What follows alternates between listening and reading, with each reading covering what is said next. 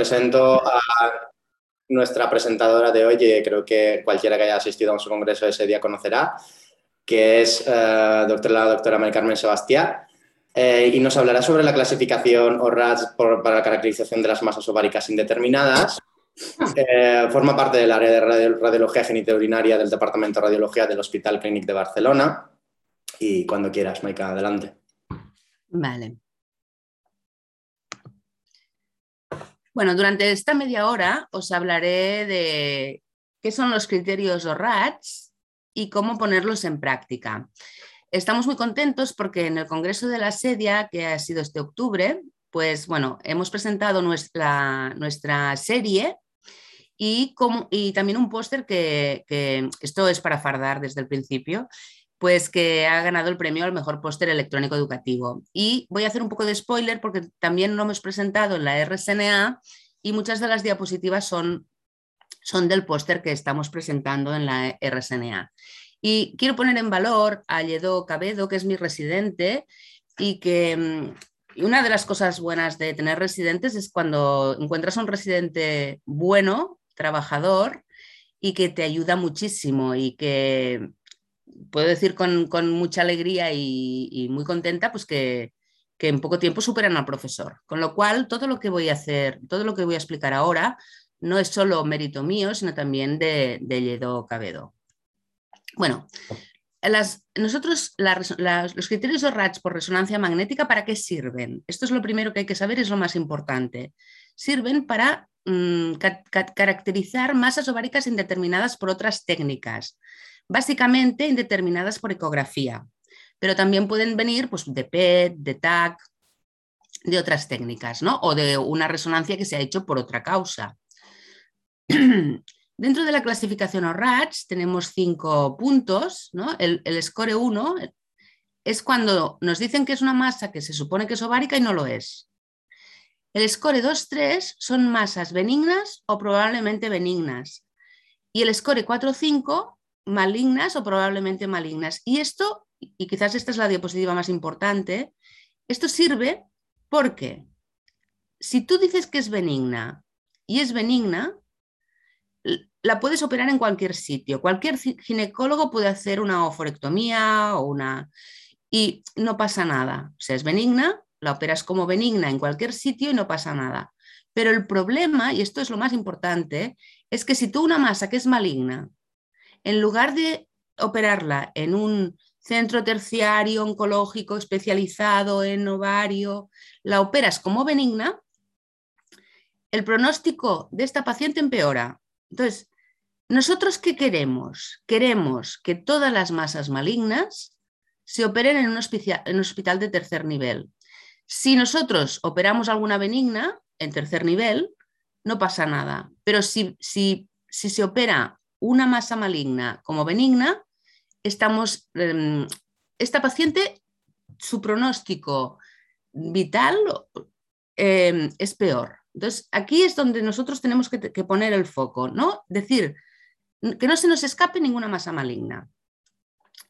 Para, hacer los, para los criterios de RATS-RM, esto lo hemos comentado ahora antes, hay que hacer un protocolo RM específico. Tenemos las secuencias T2, ¿no? anatómicas, eh, que tienen que ser axial y como mínimo sagital o coronal. Tenemos que tener un T1, un T1 FATSAT. Esto es importante, la difusión tiene que ser un B1000, no puede ser 900, 800, ¿no? B1000. Y lo que comentábamos ahora al principio, no sé si estabais, pues que tiene que haber una secuencia dinámica con contraste porque las curvas son imprescindibles. Este, dinámico con contraste entre, entre secuencias tiene que haber 14 segundos como máximo. Si hay menos, sobre todo al principio, pues mejor que mejor, porque entonces la curva nos queda más bonita y la entendemos mejor. Pero si no tenemos un B1000 y no tenemos un dinámico con contraste, no se puede em, analizar las masas ováricas con criterio RATS. Si estáis interesados en el tema, os recomiendo este British Journal of Radiology de septiembre, no solo por este artículo, que eh, aúna los criterios que, inicialmente se, ¿no? se, postularon en la ESUR con los del ACR, de la, American College of Radiology, Esto es lo que tenéis que leer ahora porque es lo, que, lo más avanzado, lo, que, lo último en, en los criterios, lo que se ha lo que se ha dicho en criterios o RATs y también os recomiendo esta página de la CR que habla de, también de los RATs, del ECO. En el ECO también hay unos RATs. Incluso hay una app.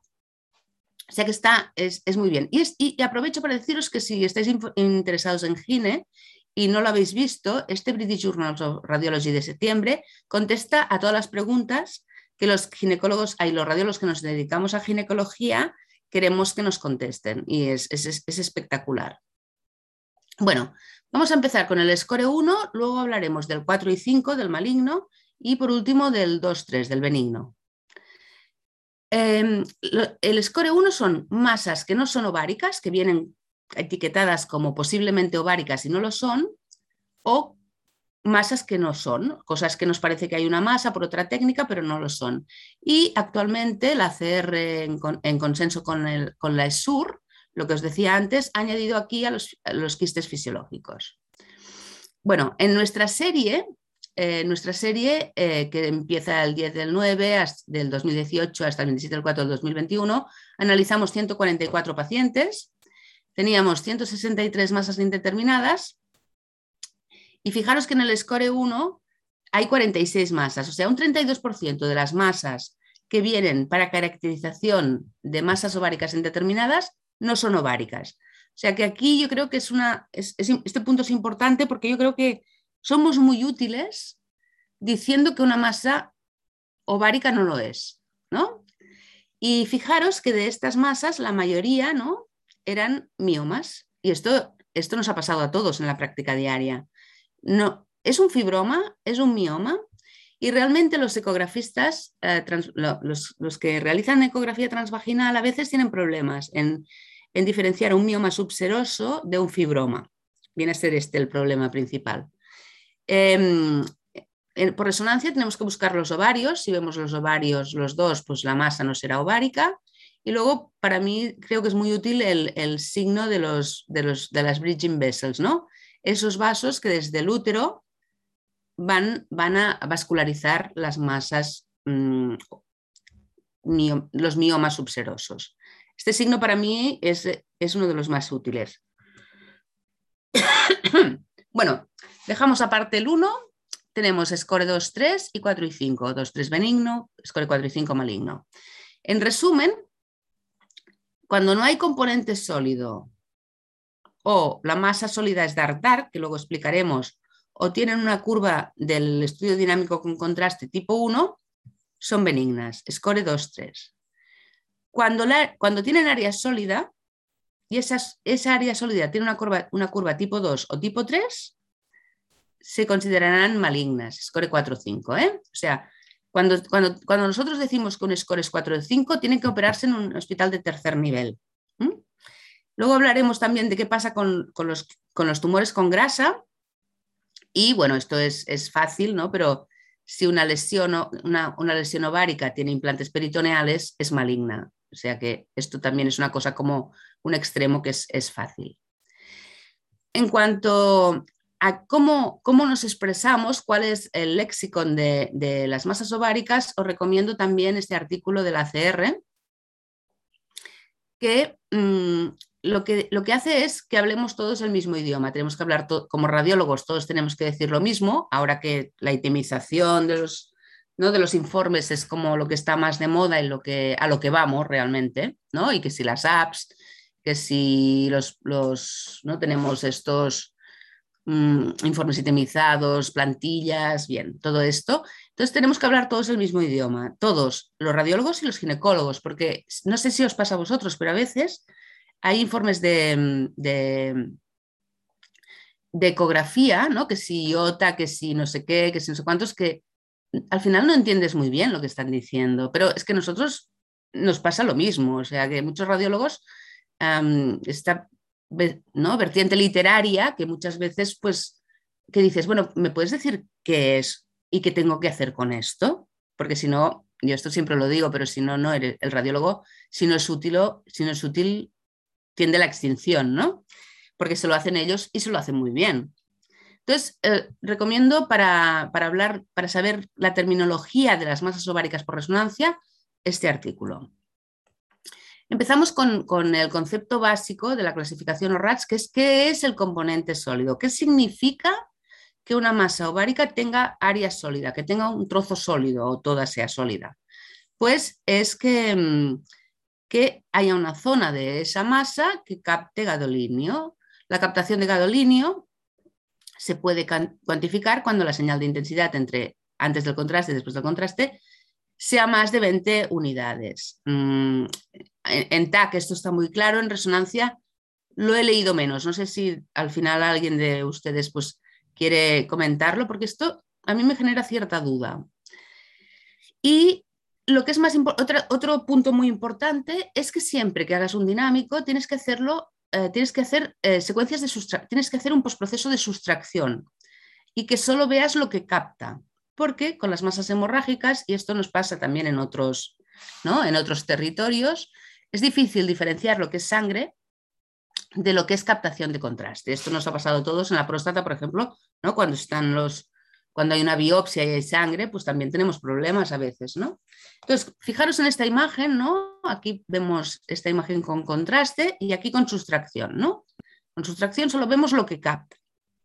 Fijaros que aquí es una lesión hemorrágica y aquí es un quiste mm, simple, con su pared libre que no capta prácticamente. Y esta zona de aquí, y este es otro punto importante, es uno de los que de los errores que tienes al principio que utilizas la clasificación ORATS y que a nosotros nos llegan al hospital, mm, incluso como catalogadas como malignas, es que confundimos el ovario normal con la parte sólida de la masa. Y entonces, por ejemplo, en este caso, esto de aquí no es que fuera captación mural de la pared de este quiste hemorrágico, este es el ovario comprimido. Entonces hay que tener cuidado con esto porque es una, una fuente importante de pitfalls.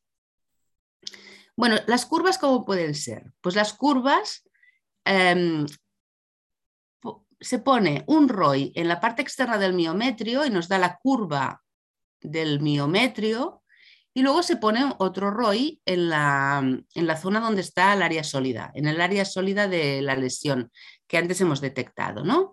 Entonces podemos tener una curva que es así, una curva que capta, va captando poquito a poco cada vez más, pero muy poquito, y que es la curva tipo 1, que es, indica benignidad, típica de fibromas y fibrotecomas, luego lo veremos. Luego está la curva tipo 3, que es esta de aquí, que, ¿no? que tiene una aceleración inicial mayor casi que el miometrio, puede ser igual, que esta siempre es maligna, es la, es, la que está es la tipo 3 de score 5. Y luego tenemos esta, que es eh, similar a la 3, pero con una aceleración de la captación, no, con un incremento de la captación de contraste inicial menor que el miometrio, que es la score 4 y, la, curva tipo 2. Y es típica, veremos, eh, de los borderlines. O sea, en resumen, curva tipo 3, score 5 maligna, curva, tipo 1, ¿no? Score 3 benigna. Y aquí nos van a caer los borderlines y algunas malignas. Y luego veremos nuestros resultados. Volviendo al lexicón, em, también habla de cuáles son los tipos de eh, tejido sólido, ¿no? Pues puede ser un septo, puede ser una papila, puede ser un nódulo, septos nodulares, eh, lesión sodioquística y lesión sólida. Pero ya os digo, es muy. Si empiezas a, a trabajar con, con resonancia ovárica, esto es imprescindible que te lo leas antes. Entonces, Vamos a ver algunos problemas, algunas cosas prácticas que nos ha pasado en nuestra práctica diaria de, mm, utilizar los criterios ORACH. ¿no? Pues primero tienes que localizar la zona sólida, que a veces no es tan fácil. La DIFU nos ayuda.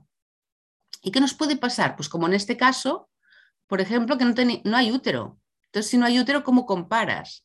Bueno, si es una curva tipo 3, hay tipo 1, perdón, es muy fácil. Entre la 2 y la 3 eh, es más difícil saber dónde caería la aceleración del, miometrio, ¿no? Entonces, ah, por consenso, cuando tienes una curva que no sabes si es 2 o 3, eh, se considera tipo 2, si no tienes útero. Y em, bueno, eh, para localizar la área sólida, pues ya lo hemos dicho, pero siempre id a buscar en el estudio de difusión, que, en, los criterios ORATS casi casi no tiene, no tiene papel, ya veremos dónde, pero nos ayuda mucho a encontrar la zona sólida y entonces cuando tienes claro cuál es la zona sólida, que a veces, ya, os digo, no es fácil, pues allí pones el rol. Aquí os pongo un ejemplo de lo que serían los septos nodulares, muy bonito. Área solidoquística, y este, es una, este sería una, masa solidoquística. ¿no?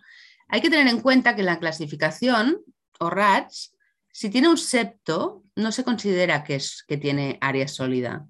Y en el caso de los teratomas, que, ahora veremos, que luego veremos, el nódulo de Rokitansky tampoco se considera que sea un área sólida. Esto es importante. Em, actualmente, con la, actualización de la clasificación en el consenso ACR mm, ESUR, además de las curvas de, contraste, se dice que si tienes una, secuencia a los 40 segundos de inyección del contraste y la, el área sólida de la masa capta más, del, capta más que el miometrio en el segundo 40, sería, ahí capta menos o igual que, el miometrio en el segundo 30-40, es un score 4. Y si capta más, es un score 5. La verdad es que nosotros en la práctica clínica no lo utilizamos, pero si, no haces un dinámico, yo creo que es muy difícil saber que estás en el, minuto, en el segundo 30-40, sinceramente, pero si haces un dinámico con contraste, pues la verdad es que puedes hacer lo mismo que estamos haciendo ahora con, los, con las próstatas, ¿no? Que miras el primero que capta y allí es donde tienes el, el tumor. Pues es un poco, sería un poco lo mismo, pero la verdad es que nosotros esto no lo utilizamos. Si alguien tiene experiencia, pues sería bueno que nos lo contara al final. Bueno, ¿cómo lo hemos hecho nosotros? ¿Cómo lo hemos hecho? Pues bueno, el score 5 nos han salido todas malignas, menos 5 borderline. Y en el, score 4 nos han salido todos los border, casi todos los borderlines, menos estos 5 y uno que ha caído en benigna. Y hemos hecho mal uno, el cistodenoma mucinoso. Este es benigno y lo hemos puesto como maligno. Pero como ya os he dicho, eh, esto ocupa horas de quirófano de, un hospital terciario que no vamos sobraos, pero no es malo, no pasa nada. Y los borderline, esto es un, eh, no, los borderline es un tema complicado porque tienen, bueno, su, capacidad de malignidad pues depende, ¿no? Pero por consenso también se considera que los borderlines hay que operarlos como malignos. Hay que operarlos en tercer nivel, porque es verdad que la mayoría serán benignos, sin potencial maligno, pero hay borderlines que tienen carcinomatosis, hay borderlines que pueden, pueden, pueden luego diseminarse, con lo cual esto no sería un error. En cuanto, a los tumores borderline, también os recomiendo este artículo del British Journal, de este British Journal que, os he dicho antes.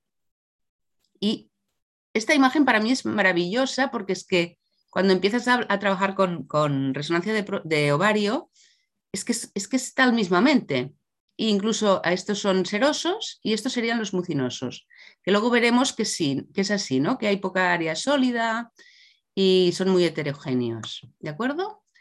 En cuanto ya estamos acabando con los, con los score 4, 4 y 5 malignos, pues, pues, pitfalls, pues bueno, las lesiones inflamatorias. Las lesiones benignas que tienen inflamación, pues los, las pionefrosis agudas, crónicas, estas lesiones pues nos pueden dar, pueden tener tejido sólido, tienen una curva tipo 3 y podemos, incluso pueden tener, como por ejemplo, yo que sé, la tuberculosis, pueden tener implantes peritoneales y, lo podemos catalogar mal. La clínica nos ayuda mucho. Y, en, por ejemplo, en algunos casos como la actinomicosis, ¿no? vista una, vistas todas, cuando vemos esta infiltración difusa tan captante de la pelvis, es, es muy, muy característica, aunque realmente la masa Mm, la zona ovárica, este absceso ovárico de actinomicosis, puede simular una masa ovárica maligna. Y bueno, ya sabemos que para ver los implantes peritoneales, pues nos, es de mucha ayuda la, difusión, que en el whole body RM, pues que creo que mañana habláis del ifraumen y esto va a ser muy interesante. Em, pues bueno, para hacer el whole body RM la difusión es, es, como digo yo siempre el PET barato, ¿no? Vamos al score 2-3. El score, el score 2-3 son lesiones que no, no tienen área sólida, perdón, em, que tienen eh, líquidos, agua o sangre o grasa en su interior, las lesiones dark dark, y ahora se ha incluido los quistes para, ováricos y, la, y el. Esto es nuevo. Y los score 3 pues son quistes pues, que, son, que no son uniloculares o tienen más de una señal en su interior, zonas proteineazas, hemorrágicas, mucinosas, estos score 3. Y aquí es donde tenemos la curva tipo 1, ¿de acuerdo? Han incluido también la, el hematosalpings en el score 3, antes no estaba, todo esto es nuevo. Bueno, vamos a hacer un repaso muy rápido, ya, ya estamos en la segunda parte de, las, de la charla. Los quistes, pues ya sabéis todos, ¿no? Hiperente 2, hipoente 1, bla, bla, bla. Eh, la, pared puede captar y volvemos. Uno de los pitfalls que hemos visto más veces es que a los cuerpos lúteos se les considera masas. Esto pasa por eco, pasa por TAC, pasa por PET porque capta mucho FDG y pasa por resonancia. Y muchas veces, ya os digo, estas zonas periféricas, que son ovario normal, perdón, que puede tener una curva tipo 3, se consideran, se catalogan erróneamente como, como ORATS 5.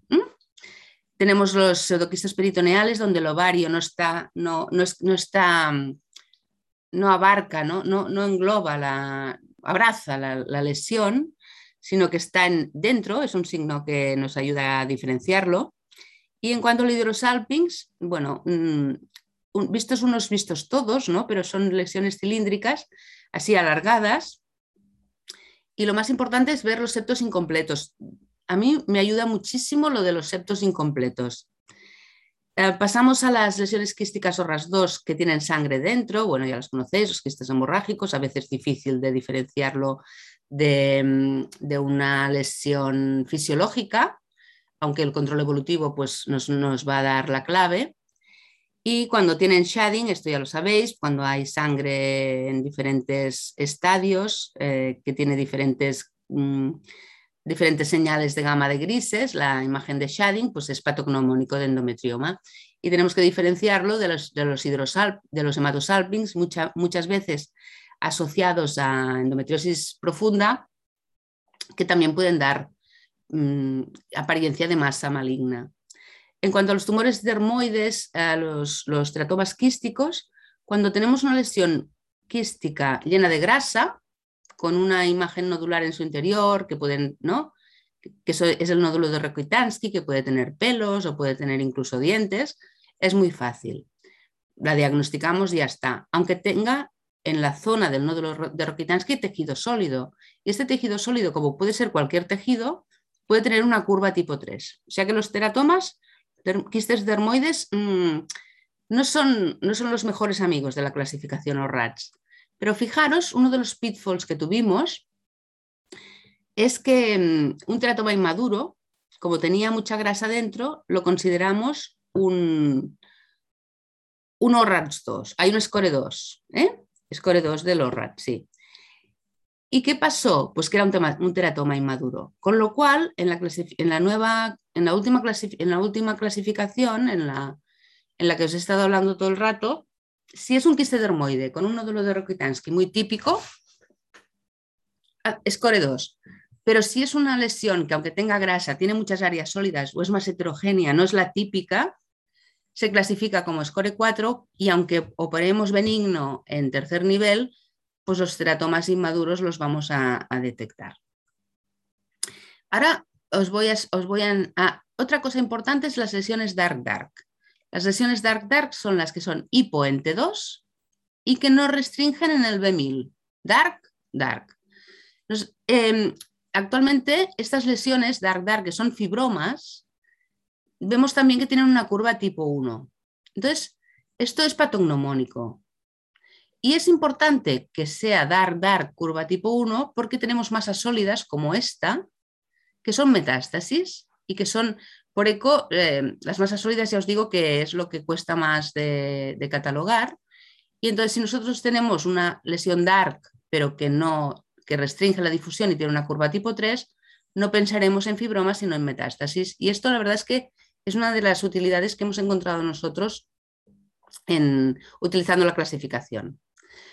En cuanto al score 3, pues ya os he dicho, ¿no? son, son en principio quistes em, sin lesión sólida, septos ya os he dicho que no, es, no se considera sólido, pero que son heterogéneos. ¿eh? Entonces también aquí es importante hacer em, la sustracción para ver qué es sólido y qué es sangre o qué es heterogéneo. Ahora os enseño cosas que hemos hecho mal o cosas que, que hay que saber. Pues por ejemplo, esta lesión esta lesión es un, es un edema ovárico. Este es un caso que nos dio mucho, nos, además era una súper recomendada, lo típico, ¿no? O aquí tenemos el ovario izquierdo, pues esta lesión que parecía sólida pero no captaba, no sabíamos, muy hiperente 2, no sabíamos lo que era. Y si os fijáis, ¿veis estos quistes aquí en la periferia? Pues esto es muy típico de, la torsión ovárica. La torsión ovárica puede hacer un abdomen agudo, pero a veces se torsiona y se, se distorsiona y la paciente o no tiene clínica o no te la refiere o no ni siquiera le da importancia, ¿no?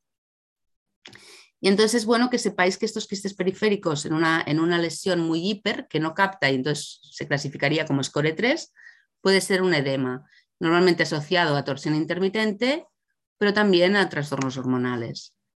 Otra cosa que nos hemos dado cuenta y que nos gusta mucho, perdónate, Em, es que las lesiones quísticas, que el área sólida es hipointensa, pues normalmente son benignas. Y cuando las vemos, eh, tenemos que pensar en el cistoadenofibroma, sobre todo cuando tienen una curva de contraste tipo 1, porque entonces con esto nos caen en el score 3, ¿eh? pero que es muy típico. Nos hemos dado cuenta de que ahora ya lo podemos decir casi con seguridad, uy, esto va a ser un cistoadenofibroma, y normalmente no nos equivocamos. Otra cosa que nos pasa es que hay zonas, por, ejemplo, ¿veis estas papilas tan bonitas aquí que se parecen a las de nuestro dibujo? A veces no, no, captan o captan tan poquito que parece que sea una no captación y, esto pasa con, algunos borderline y también con el cistoadenofibroma. O sea que el hecho de que capte muy poquito, em, en principio, pues también iría a favor de benignidad. Y luego os enseño esta imagen que me encanta, que la verdad es que cuando la vimos, eh, nuestro, nuestro compañero Dani Vaz, que busca siempre signos patognomónicos, pues nos dijo, esto es el signo de la Black Garland, ¿no? de la guirnalda negra. Y visto uno, también visto todos, y esto es una fibromatosis ovárica. Y fijaros que negro en el T2, benigno. En cuanto a, nuestros resultados, pues ¿qué hemos hecho? En el Score 2 mm, lo hemos hecho todo bien, pero nos han caído las torsionadas, ahora veremos qué pasa con ellas.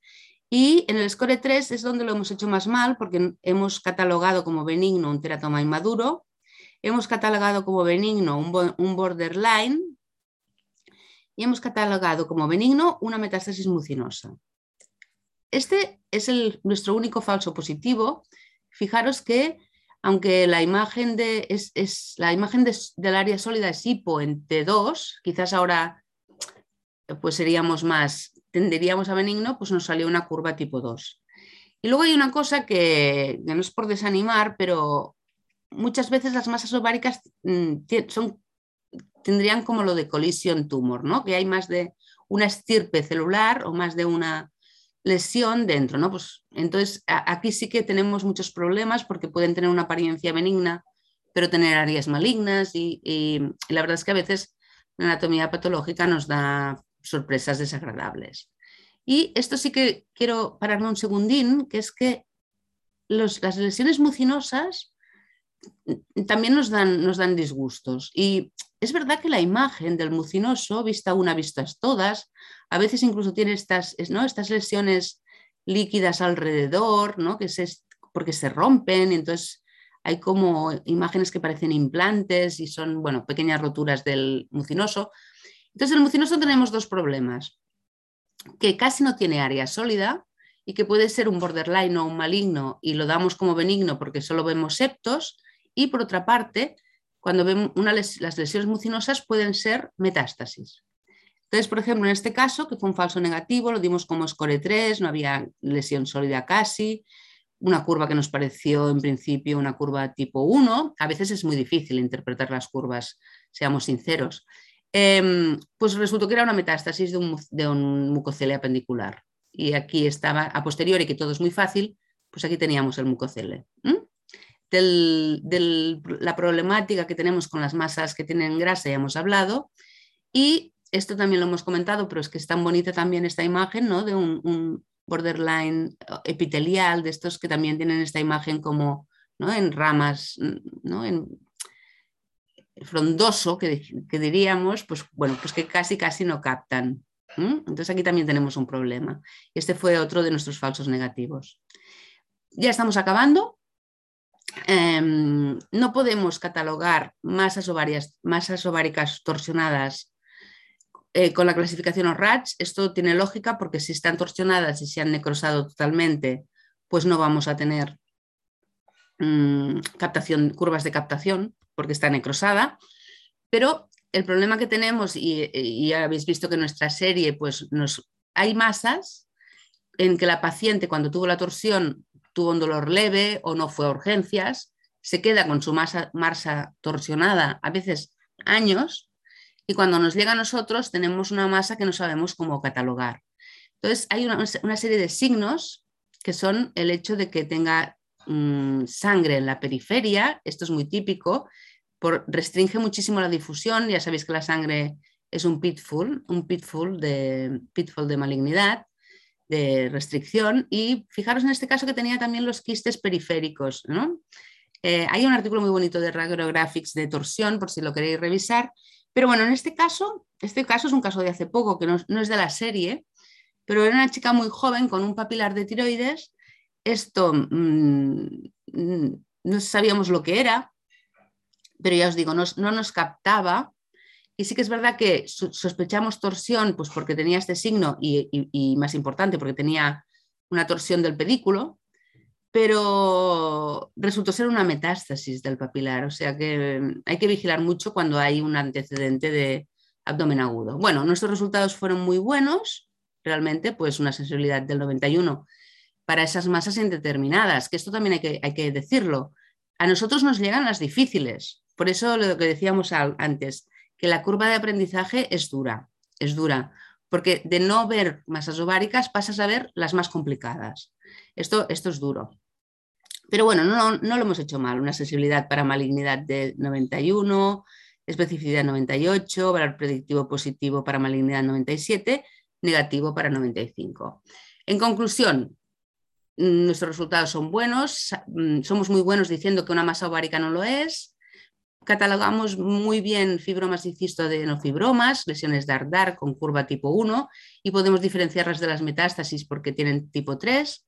Los tumores mucinosos hay que vigilar, no tienen área sólida y pueden dar falsos negativos cuando son borderline o metástasis y curvas para diferenciar primario de metástasis sólida. Teratomas eh, si son dermoides benignas, si no, si son raras, mejor decir que se operen como maligna y los tumores borderline, que aunque las ponemos en, maligna, em, a veces captan muy poquito y nos, pueden caer en benigna porque tienen una curva tipo 1, no captan.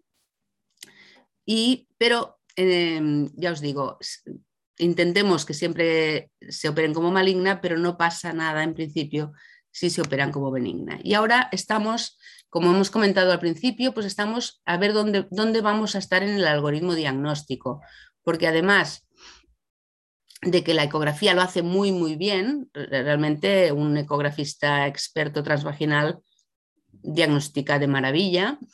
Y en estas masas de diagnóstico incierto, pues a ver dónde, dónde está la resonancia, dónde los ginecólogos nos van a poner y teniendo en cuenta también que están apareciendo índices ováricos muy precisos que aunan la imagen ecográfica, eh, pre-posmenopáusica y los marcadores tumorales, el, CA y el, HE4, que es nuevo y que también nos ayuda mucho. Entonces, nosotros ahora también intentamos ver en este índice, si poniendo la resonancia, pues lo hacemos mejor. Y esto es todo. Espero que os haya gustado y, cualquier pregunta o, y sobre todo cualquier persona que quiera trabajar en esto, que se ponga en contacto conmigo y hacemos cosas juntos. ¿De acuerdo? Muchísimas gracias, eh, Maika, por esta excelente presentación. Tenemos una serie de preguntas. Para mí creo que ha sido una presentación muy focalizada, ¿no? muy, muy didáctica. Eh, hay varias preguntas de, Víctor que nos, nos, pregunta si utilizáis informes estructurados para las masas pélvicas. Mm, queremos utilizarlos, pero aún no los utilizamos. Estamos en ello. Estamos intentando hacer el de cervix, el de, bueno, de tumor de cervix, tumor de endometrio. Y mm, entonces tenemos una discusión porque hay gente que quiere seguir haciendo el, informe literario, hay gente que está por el informe estructurado, pero que incluso que ya fuera, ¿no? Que fuera como unos ítems. Y lo que estamos viendo es que, hay que llegar a un término medio. O sea, que hay cosas que se pueden expresar muy bien con itemizándolas y hay cosas que hay que escribirlas porque si no, no se entienden. Pero no, no acabamos, nos cuesta mucho. Queremos, pero no lo estamos utilizando. Muchas gracias. Eh, para la clasificación del tipo de curvas, ¿existen valores de corte? No. Eh, es, algo puramente cuantitativo, ¿no? No, y tenemos problemas, ¿eh? porque, por ejemplo, nosotros mismos em, a veces no, entre una curva tipo 2 y una tipo 3 no nos ponemos de acuerdo. O sea que, pero a efectos prácticos, lo que hay que diferenciar es la tipo 1 de la 2-3. Pero no, no, e, esto es muy subjetivo y tenemos problemas con esto. Y en los casos en los que tenéis, mm, por ejemplo, casos indeterminados, ¿tenéis alguna forma de actuar o simplemente seguís el criterio de cada uno? Mm, es que ahora si estuviera Rafa Salvador aquí, podríamos hablar del tema, pero a veces no te digo, no, no, es que, ¿sabes lo que pasa? Que está lo de que sea igual o mayor que la curva del ovario, ahí del, del miometrio, ¿no? Es, es, un poco, yo creo que esto hay que afinarlo, pero nos ponemos de acuerdo. Pero no es fácil, ¿eh? No es fácil, no, es, uno de los problemas. Eh, la siguiente pregunta es, si hay discrepancia entre el tipo de curva y la apariencia morfológica, ¿a qué le dais más valor? Las curvas nos ayudan muchísimo. O sea, hemos pasado de que no nos, nos daban un poco de miedo interpretar las curvas a que ahora hasta los ginecólogos nos hacen caso con las curvas. O sea que primero la curva, pero en el contexto en que estés. Por ejemplo, en un, en un de teratoma puedes tener una curva tipo 3 y es benigna. Em, tienes que vigilar que no cojas el ovario y le hagas una curva. Entonces, yo creo que hay que tener experiencia y una vez tienes experiencia y, tienes seguridad, las curvas van muy bien, muy bien. Pero hay que hacerlas bien también, ¿eh? Tampoco es fácil. La complejidad técnica, ¿no? Eh, tenemos eh, una otra pregunta por parte de Pepe Martel, que le felicita por su espectacular presentación y nos dice, ¿realmente crees realista con las listas de espera quirúrgicas que hay que las neos de ovario solo se operen en hospitales terciarios? Las, es, que es obligatorio, Pepe. O sea, en estos momentos, al, menos aquí, eh, hay centros de referencia para ovario. O sea, en realidad, aquí, aquí en Cataluña se están dividiendo las patologías ováricas, depende de los hospitales. Entonces, por ejemplo, el clínico opera ovario, pero mm, no sé, no opera sarcomas. Entonces, como se ha visto que realmente el pronóstico vital, si se opera por, por, ginecólogos es mejor. En estos momentos mm, son centros de referencia, o sea, no se opera maligno en ningún otro sitio. Y sí, las listas de espera son horribles, pero como te subespecializas, pues la verdad es que nosotros, bueno, vamos un poco a tope, pero, pero es que es por el bien de la paciente. Pepe. Ah, muchas gracias, creo que con esto ya se responde a la pregunta. Luego de la doctora Ángeles Franco López, eh, le bueno, todo el mundo está felicitando por el magnífico trabajo, la, enhorabuena. Y dicen, actualmente la decisión de hacer RM la toma solamente el ginecólogo es desde el comité. A ver, nosotros, es que es un poco tramposo lo que nos pasa a nosotros, porque como empezamos a hacer el trabajo, pedimos a nuestros ginecólogos que nos enviarán las masas indeterminadas. Son ellos los que lo deciden, pero es verdad que hemos pasado en los, en los comités, al principio no, no existíamos, ¿no? y se discutía la ecogine y que son muy buenos. Es que, bueno, no sé si en vuestros hospitales hacéis vosotros la eco transvaginal, nosotros no, pero es que son muy buenos. Entonces, poco a poco, ahora, mm, en los comités, cuando hay una lesión que se puede discutir en esos momentos, em, entonces ya, ya, ya, ellos mismos ya nos dicen, ah, pues hacemos el reso. O sea que hemos ido ganando terreno, Ángeles, pero, pero a base de, de luchárnoslo. La siguiente pregunta es, ¿habéis pensado en la posibilidad de hacer un taller en la sedia de Orrats? Ahora ya no lo tenemos que pensar nosotros, pero estaría bien. Sí, sí, no, no, nosotros, yo es que soy, ya los que me conocen ya saben cómo soy, que soy, em, cuando me pongo, me pongo, entonces eh, yo ahora en esto creo, ¿no? Y entonces yo creo que somos útiles, pero que es como la próstata, que, que tienes que hacer una curva de aprendizaje y aquí está un poco el problema, que es lo que comentábamos antes, que, al principio pues tienes muchas dudas y no lo haces bien, entonces los gines pierden confianza. Entonces sí que estaría muy bien hacer un, taller, sí. Y por parte de la Victoria Farriol, que también felicita por la magnífica presentación, ¿habéis correlacionado la clasificación ORATS con la eco transvaginal? ¿Se hace el informe de RM a ciegas de los hallazgos de eco? Ah, Vicky, ah, la verdad es que nosotros, em, bueno, la verdad es que los, informes de eco transvaginal que nos llegan, sí que es verdad que pone probabilidad de malignidad global tal o cual, ¿no? Pero como hacen el IOTA, el ANNEX, el no sé qué, cuesta mucho de entenderlos. Entonces, la verdad es que nosotros, en general, nos llegan mm, cosas que no saben lo que son ellos y son sinceros ¿eh? en decirlo. Y no es doble ciego, no, no, no, no, no, no, no es un estudio doble ciego, no, no. Em, pero, pero es verdad que, muchas veces íbamos un poco ciegos, en el sentido de que, claro, no, tenemos, no sé vosotros, ¿eh? pero nosotros no teníamos mucha experiencia en, en masas ováricas por RM, y yo menos. Pero actualmente, la verdad es que, bueno, lo que pasa siempre que cuando cogen confianza y, y nosotros tenemos una relación estupenda con nuestros ginecólogos, pues ahora la verdad es que muchas veces se comentan los casos y se enseñan las imágenes en los comités o incluso cuando tenemos algún caso complicado lo comentamos. Eh, muchísimas gracias. Paso el turno de palabra a Estefanía por si quiere añadir alguna cosa, que es nuestra experta en esta, en esta charla. Adelante, Estefanía.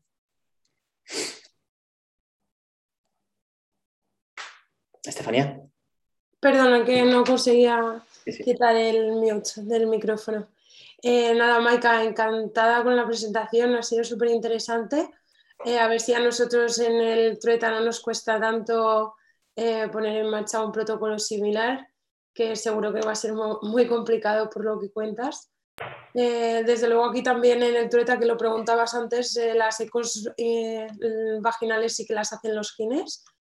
y bueno, seguro que eh, poner en marcha algún tipo de protocolo para, para hacer los RATs nosotros, yo que voy al comité de gire, seguro que ayudarían en algún momento después de esa curva de aprendizaje a, resolver algunas cosas.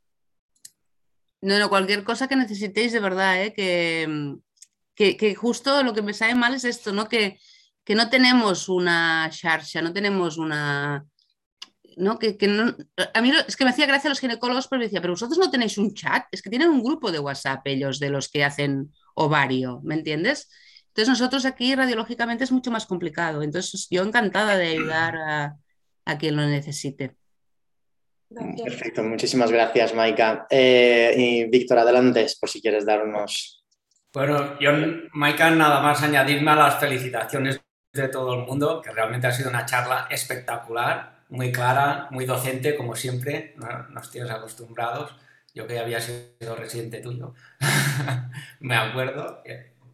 Y al final solimos hacer un, un, breve resumen ¿no? de lo que ha sido y yo quizás destacaría de la utilidad de que realmente sirve, como has demostrado, para determinar qué masas son las sólidas y esos las, masas malignas y eso es muy importante porque cambia el pronóstico del paciente si se operan donde se tienen que operar y eso es súper importante, ¿no? Pero que también, aparte de eso, también sirve si determinas qué lesiones no son ováricas. Con eso ya también das una información útil en algún tipo de casos, que es fundamental hacer bien el protocolo, con una difusión y el dinámico para poderlo hacer bien, ¿no? Y que cuidado con analizar el estroma ovárico, que eso es uno de los principales pitfalls cuando se, se empieza, que no sirve para las masas torsionadas, y cuidado con la torsión ovárica, y que sobre todo es útil, creo, las curvas, ¿no? por lo que has dicho, en las masas tipo Dardar para diferenciar si es benigno o maligno. No sé si estas ideas, estas pinceladas de resumen final te parecen bien, si quieres añadir algo más y sobre todo agradecerte esta brillante presentación, Marca. No, pues muchas gracias por invitarme. La verdad es que me, hace ilusión poderlo explicar, ¿no? Y que la gente muestre interés. Y, bueno, aquí estoy para que necesitéis, de verdad. Ya, yo soy una mujer orrats. animar a todo el mundo a, comunicarse con Maika y, escuchar la llamada que ha hecho esta del trabajo colaborativo entre todos los centros, que es muy importante. Y pues nada, muchas gracias, Maika. Sin más, Ah, nos despedimos y os esperamos mañana en otra nueva sesión. Ok, hasta, hasta mañana. Adiós. Mañana.